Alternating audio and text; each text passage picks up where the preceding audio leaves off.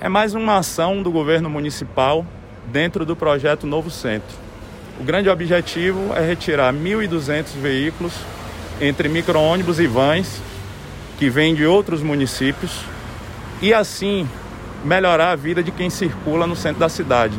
Acabar com aquelas reclamações de fila dupla, fila tripla, engarrafamento, comerciante pedindo diariamente para que se faça a limpeza porque urinaram, defecaram na porta do seu comércio ou defecaram ou urinaram na, na porta de sua residência. Então, com esses dois pontos bem estruturados, nós esperamos que o nosso visitante possa se locomover utilizando o Expresso Novo Centro, ônibus a 50 centavos. Então nós retiraremos 1.200 veículos, isso faz parte inclusive de medidas de mobilidade sustentável, onde a gente privilegia o transporte coletivo em detrimento do transporte individual.